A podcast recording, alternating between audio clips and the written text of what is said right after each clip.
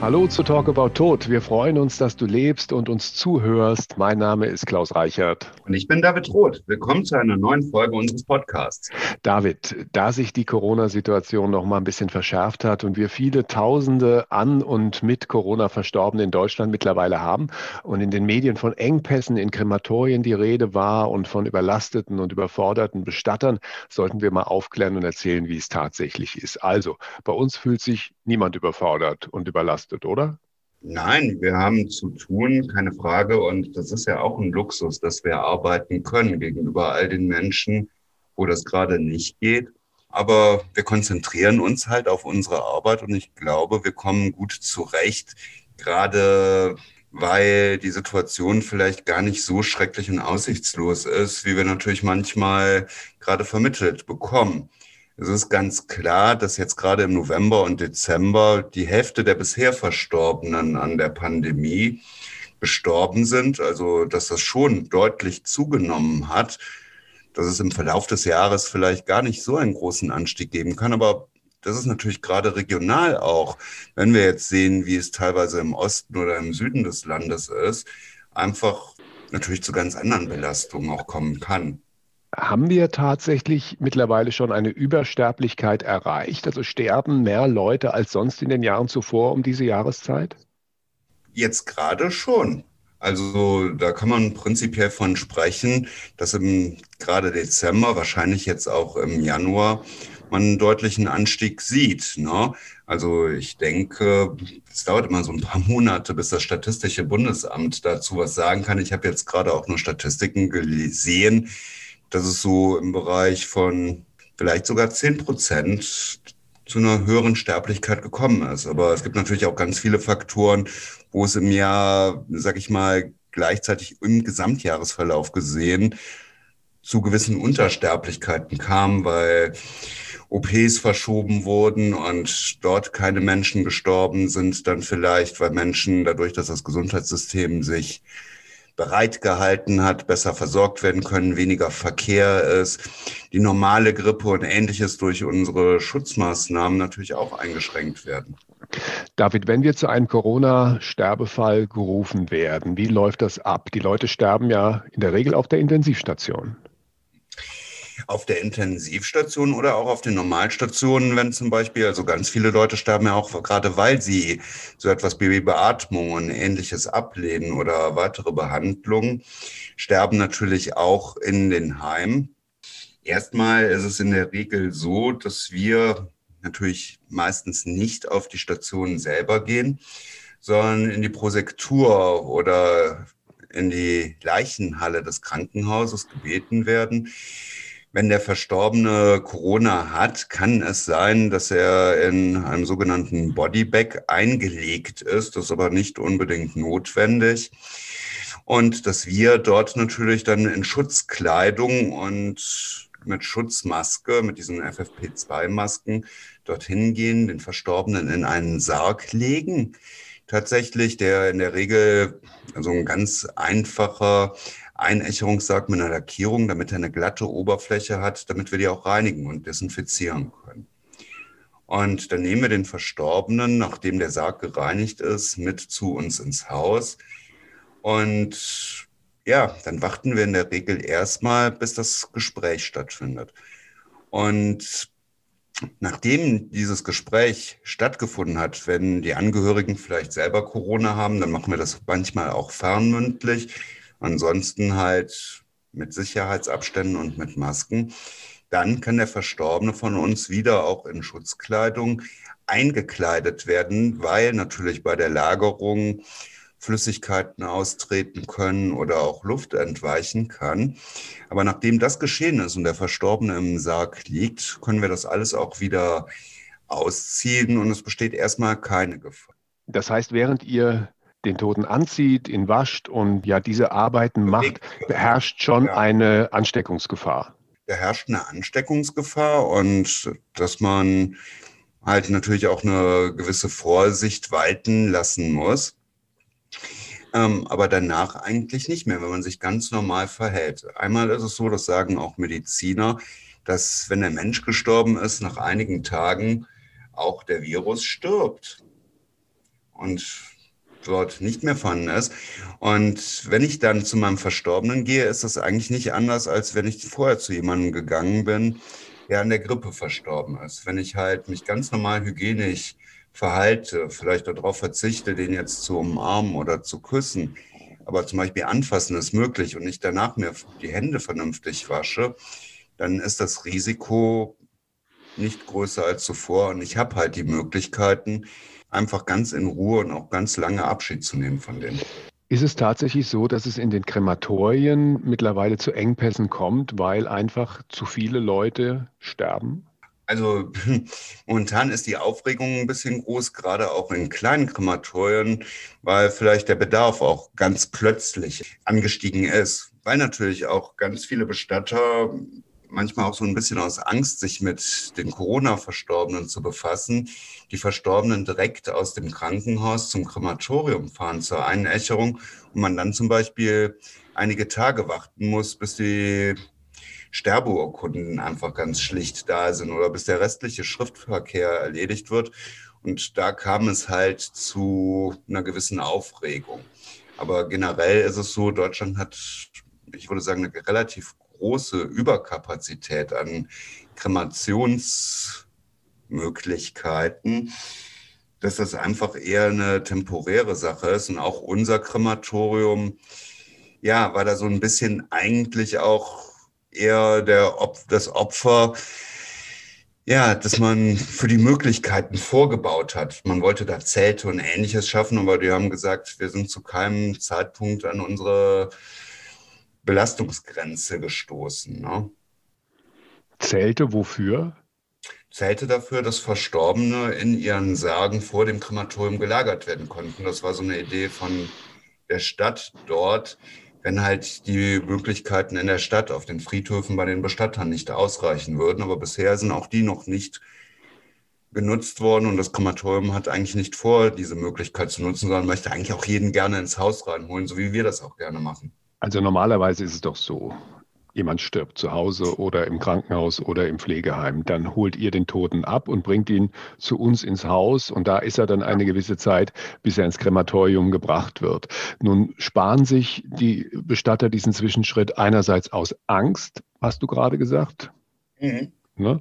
Andererseits spart man da ja auch einen Teil der, der Logistik, also um es mal ja das ganz. Ist, das ist ökonomisch, das ist eigentlich genau. Tour, ne? ja. Und ist natürlich eigentlich, ich höre ja häufig, dass man aus diesen und jenen Gründen, auch bevor es Corona gab, nicht Abschied nehmen könnte. Ne? Das ist manchmal für Bestatter einfach lästig. Oder ja, man hat vielleicht manchmal auch so ein bisschen Angst vor der Emotion oder der Veränderung, die mit dem Verstorbenen vorangehen könnte. Wobei bei uns sieht man ja, die Menschen nehmen auch sehr lange bei uns teilweise Abschied, auch deutlich über diese zehn Tage Bestattungsfrist hinaus, einfach, ja, weil sie feststellen, dass ihnen das gut tut, bei ihrem Verstorbenen zu sitzen, zu sehen, dass der keine Angst, keine Schmerzen hat, begreifen zu können, dass sie ihn nicht bei sich behalten können. Und ähm, ja, das ist machbar alles. Nun gibt es aber auch die Kontaktbeschränkungen untereinander. Das heißt, was ist denn im Moment überhaupt möglich, wenn man eine Trauerfeier organisieren will? Also bei der Trauerfeier gibt es momentan ganz, ganz, ganz, ganz, ganz, ganz viele unterschiedliche Regeln. Bei uns im Haus sind es gerade 22 Personen, die wir zulassen können, einfach aufgrund der Größe der Räume, die wir da haben. In Kirchen kenne ich es bis zu 95 Personen, die teilnehmen können. Unter freiem Himmel besteht keine Beschränkung an der Anzahl der Teilnehmer. Und wenn man Abstände hält, ist es auch möglich, dass Leute etwas weiter entfernt stehen und dass jeder sich natürlich vernünftig einfach verhalten muss, dann auch gegebenenfalls eine Maske anhat ne, und ja, dass man sich jetzt, sage ich mal, nicht zu nahe kommt und umarmt und so etwas, das ist ja eigentlich gerade selbstverständlich. Aber es ist halt ganz, ganz viel möglich. Genau wie beim Abschied nehmen, wo ja Menschen auch zeitlich versetzt kommen können, dass man nachher nochmal dann an den Sarg geht, eine Kerze anzündet bei einer Trauerfeier zur Einächerung oder wenn man ein paar Meter abseits gewartet hat von der Familie, man sich dann später selber am Grab verabschiedet, auch wenn die Regeln, das ist halt regional sehr unterschiedlich, da eigentlich was anderes vorsehen. Aber da habe ich bisher noch keine Probleme erlebt. Also es ist nicht so wie beim ersten Lockdown, dass es im Grunde gar nicht möglich ist, sich zu treffen oder dass es so geregelt ist, dass irgendwie nur fünf Leute kommen dürfen, sondern das hat sich wieder etwas verändert. Es ist etwas offener geworden. Es ist etwas offener geworden und man hat da Möglichkeiten. Das ist dann wichtig mit dem Bestatter, mit dem Pfarrer, mit der Friedhofsverwaltung auch zu sprechen. In der Regel erledigt das der Bestatterverein. Und dass man dann auch, wenn man merkt, da möchten Freunde und so teilnehmen, dass man einfach Möglichkeiten schaffen kann. Und ja, dann auch wieder irgendwo sowas wie Gemeinschaft, eine gewisse Art von Nähe hat, aber auch vor allem diese Rituale und was man da gerade macht, auch sehen kann, dass wieder so etwas wie Trauerkultur auch möglich ist. Ne? Wie ist es denn im Moment mit den Trauergruppen? Es gibt ja eine Reihe von Leuten, die nach einem Sterbefall sich ja in einer Trauergruppe anmelden, um da über ihre Gefühle zu sprechen, andere Leute natürlich auch kennenzulernen. Ist das im Moment möglich? Das ist im Moment virtuell möglich. Oder wenn man leider diesen blöden Weg gehen muss, dass man als eine Psychotherapie-Gruppensitzung das Ganze anbietet.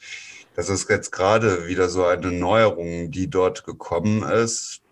Wir merken ganz klar, dass virtuelle Trauergruppen, die sind halt wirklich kein Ersatz dafür, dass man sich dort zusammensetzt, dass man andere Leute sieht, dass man sich trotz Abstands emotional nahe ist. Und das können, jetzt sage ich jetzt mal, virtuelle Formate schlecht abbilden. Wir hatten gerade die Diskussion, die Teilnehmer unserer Trauergruppe und die haben gerade erlebt, dass ein Teilnehmer, der auch an der Gruppe teilgenommen hat, danach die Dame ist Krankenschwester, positiv getestet wurde.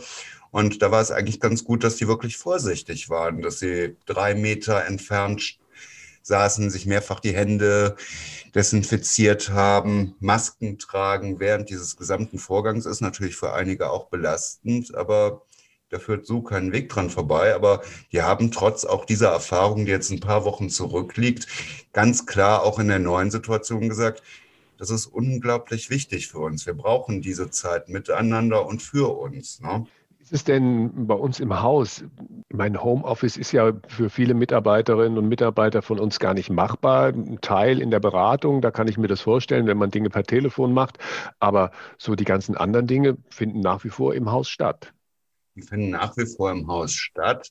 Wir versuchen uns halt, sag ich mal, aufzuteilen, in Schichten zu arbeiten, Wege uns vielleicht so ein bisschen, also wir besprechen jetzt nicht mehr in Person, wie eine Trauerfeier aussieht, sondern wir hinterlegen die Materialien, die dafür benötigt werden.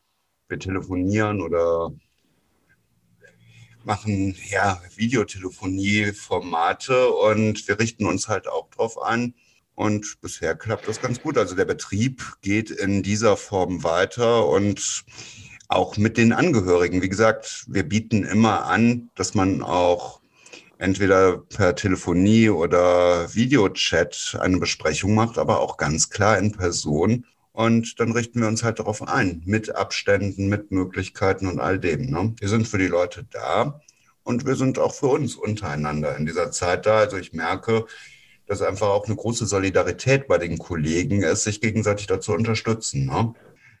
Ja, David, und dann gibt es natürlich noch unsere Hotline. Genau.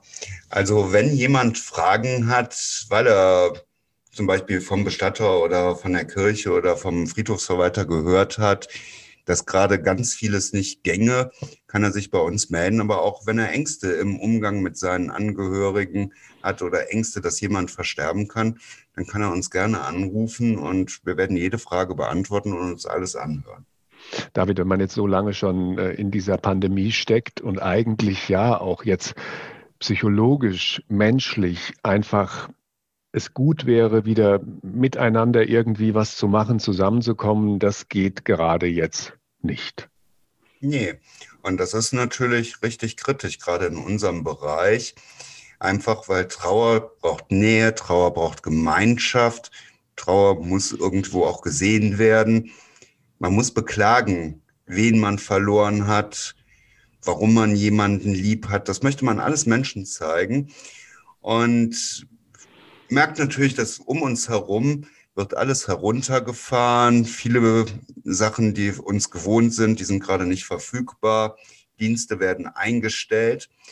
Und ich glaube, in dieser Situation ist es ganz wichtig, dass jeder so wie er gerade benötigt wird, und das schließt uns als Bestatter auch ein oder auch als Trauerbegleiter, Menschen dann mehr an die Hand nimmt, mehr betreut und einfach ganz nah bei denen ist und auch Möglichkeiten aufzeigt, einfach zu begreifen, was da gerade in dieser, ja, ich sag mal, die Welt um uns herum, die kann zerfallen, Corona ist überall, die schrecklichen Nachrichten, die nehmen kein Ende aber auch zu realisieren, wie schrecklich ist das für mich, was da gerade passiert ist. Der Verlust, den ich erlebe, der wiegt alles das, was da um mich herum geschieht, total für mich auf. Das verliert ganz viel an Bedeutung. Und dann ist es wichtig, dass ich da Menschen an meiner Seite habe und das Gefühl habe, ja, die kümmern sich einfach, die sind nah. David, Dankeschön. Ja, gerne.